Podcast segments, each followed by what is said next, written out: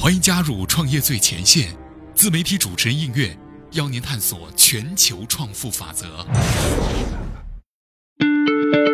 各位好，我是应月。十几年前啊，清华北大的学子呢从这里起航，在华清家园拥挤又不透风的塔楼当中呢，将代码敲击成为了梦想。随后呢，又在梦想发芽之际，将他们移植到了更为广阔的清华科技园，让他们肆意的生长。可如今呢，这些人浩浩荡荡的离开了生我养我却容不下我的地方，从升起到陨落，高起的房价似乎成为了五道口最后的绝唱。东经一百一十六度，北纬三十九度。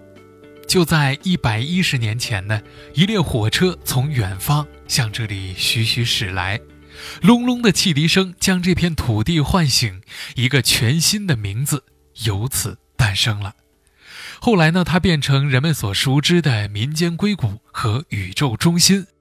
再后来啊，当初见证它繁华的那些人呢，又亲眼目睹了这颗新星的陨落。它就是京包铁路的第五个道口——五道口。南有知春路，北靠西二旗，西临中关村，东边八大学院环绕，绝佳的地理位置和优质资源，让五道口在早些年呢获得了“宇宙中心”的称号，一点儿都不为过。就在十几年前呢，清华北大的学子啊，从这里起航，在华清家园拥挤又不透风的塔楼当中呢，将代码敲击成梦想。随后又在梦想发芽之际呢，将他们移植到更为广阔的清华科技园，让他们肆意的生长。他们在楼下的咖啡馆当中约见投资人，偶尔呢也会偷懒，发会儿呆，想想事儿。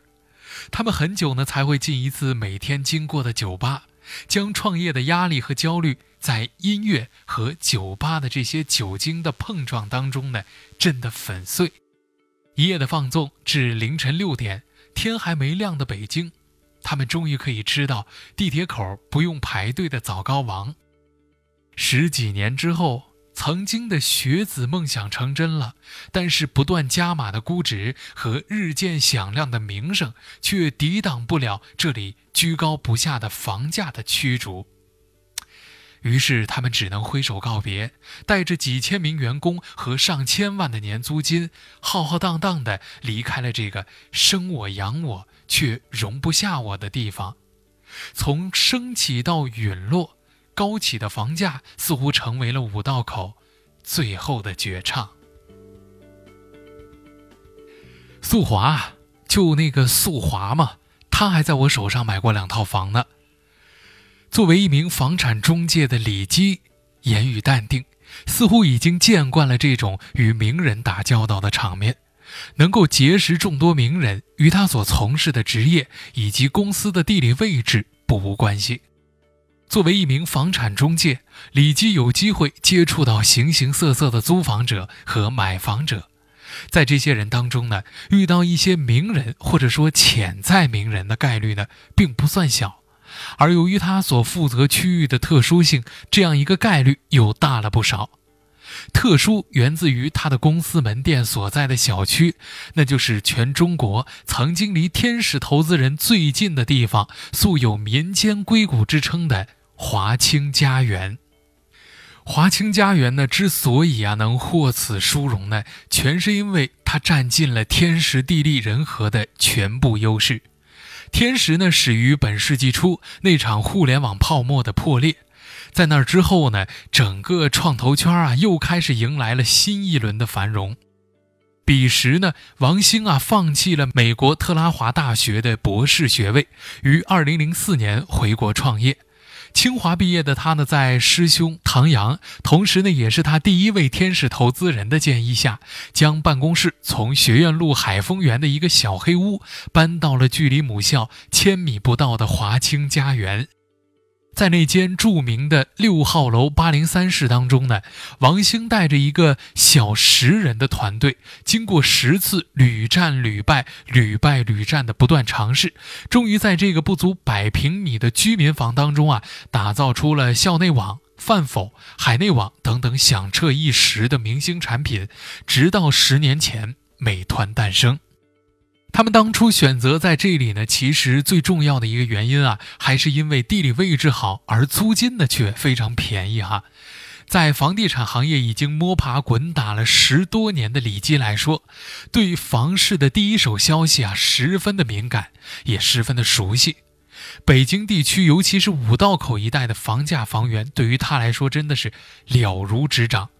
根据他介绍呢，华清家园第一期是在两千年开盘的，当时呢每平方米的这个价格呢仅为四千五百元。同时，三年之后，随着五道口地铁站的开通，它的均价也没过万。那个时候呢，您要想到对面啊，就是华联大厦来租一间一百平方米左右的办公室，他每个月至少要花两万五千块钱租金以上。而华清家园这样一套相同面积的两居室才不到四千元。回忆起当时创业者们的窘境，李基呢不无感慨。他们大多数是附近毕业的学生，早期呢没什么钱，而且团队也不大，所以说呢居民楼啊相对而言是一个最好的选择。除了地理位置和租金成本的优势之外呢，五道口浓厚的学术环境和火热的商业氛围，也是吸引到了创业者们驻足停留的一个具体的重要原因了。清华、北大。地大、林大、农大、北语、北航等等这么多著名的高校呢，是汇集于此。世界前沿的科技成果和思维方式呢，也在这里落地生根，相互碰撞。创业的种子呢，也是在莘莘学子的心中啊发了芽。此外呢，中国金融系统的黄埔军校、清华大学、五道口金融学院也诞生于此。全国顶尖的金融人才由此源源不断地向外输出，成为了这一领域的中流砥柱和灵魂骄傲。凭借如此得天独厚的先天的优势，华清家园呢成为了年轻人们的创业圣地，这也就不足为奇了哈。除了王兴和他的美团，吴世春和陈华呢，也是在这个地方成立了酷讯。网易副总裁周峰和几个清华毕业生呢，在这里搭建了最初的有道搜索平台架构。还有林应明和段辉的一键互动，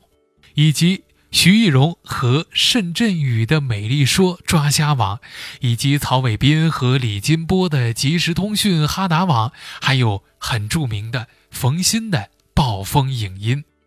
这些多年以前还籍籍无名的创业者呢，因这样的性价比的优势呢，搬进了这座拥挤狭长的居民楼当中。从那个时候开始呢，华清家园便在中国互联网的发展历程中写下了浓墨重彩的一笔。如果说把华清家园呢看作是一个民间孵化器的话，那清华科技园就是一个名副其实的正规军了，也是民间队伍发展壮大之后的聚集地。从华清家园到清华科技园，既是团队扩大的因素使然，也是不得已而为之的无奈之举。他们其实也是被逼走的。李基总结道：“主要是租金越来越高，而且呢还不让商用。”根据了解呢，从二零零零年到现在，华清家园的房价呢，已经由四千五百元涨到了超过十万每平，一间一百平米的两居室的租金呢，也由不过千元涨到了一万五，涨幅惊人的房价和租金，令已经入住的创业者们呢，不得不另谋出路了，而本想进去的创业者也只能望而却步了。雪上加霜的是啊，相关政策的出台也是他们无法迈过的一道坎儿。二零一二年，根据公司法的规定，所有民用住宅一律不能再用作商业注册地址。那与华清家园隔路相望的清华科技园呢，就成了创业者们的最佳选择了。快手呢，就是从那边，也就是华清家园搬到清华创业园这边来的。虎哥呢是清华科技园的一名物业人员，对于这栋大楼进进出出的公司和团队也早已经铭记于心了。二零一三年底，素华呢带着十多个人啊挤在华清家园的一套小三居当中，中国短视频行业里程碑式的产品快手就在这里横空出世了。仅仅过去了一年，快手的日活呢已经超过了一千万。小小的民宅里已经容纳不了日渐壮大的团队，清华科技园呢就成了下一站大本营。当时呢，他们来的时候啊，租下了 B 座的一整层楼，大概七八十人的样子。没多久呢，又把楼上的一层给租了下来，团队呢也扩大了两倍。再后来啊，三层、四层，直到整栋楼都是他们的了。最后，连旁边的同方科技以及文金酒店都是他们的团队。不同的地方呢，还需要用班车来接送。快手的迅速崛起啊，让虎哥是惊叹不已。来来往往的各轮融资和各种参观是好不热闹。回忆起当时的场景呢，他还为有一次因为轮休而错过了见到马化腾的机会，至今苦恼不已。不过啊，他见过素华好多回，但是呢，素华啊着实太低调了。每次呢，这个虎哥跟他打招呼的时候呢，他马上就把头低了下去，然后小声的回应一句。那么，除了快手啊，入驻过清华科技园的，还有2004年搬进来的搜狐，同年诞生的搜狗，2006年入驻的谷歌以及微软、网易等等互联网的知名企业。大楼外面呢，不断更换的各大公司的 logo，见证了这个园区昔日的辉煌。好了，以上呢就是今天创业最前线要跟大家分享到的上半期节目哈，来自于五道口最后的绝唱上半期。那么在下期节目当中呢，我们接着来跟大家来分享，在清华科技园也同时涨价之后，我们的很多孵化企业他们何去何从呢？好的，感谢您的收听，我是映月，我们下期节目再会。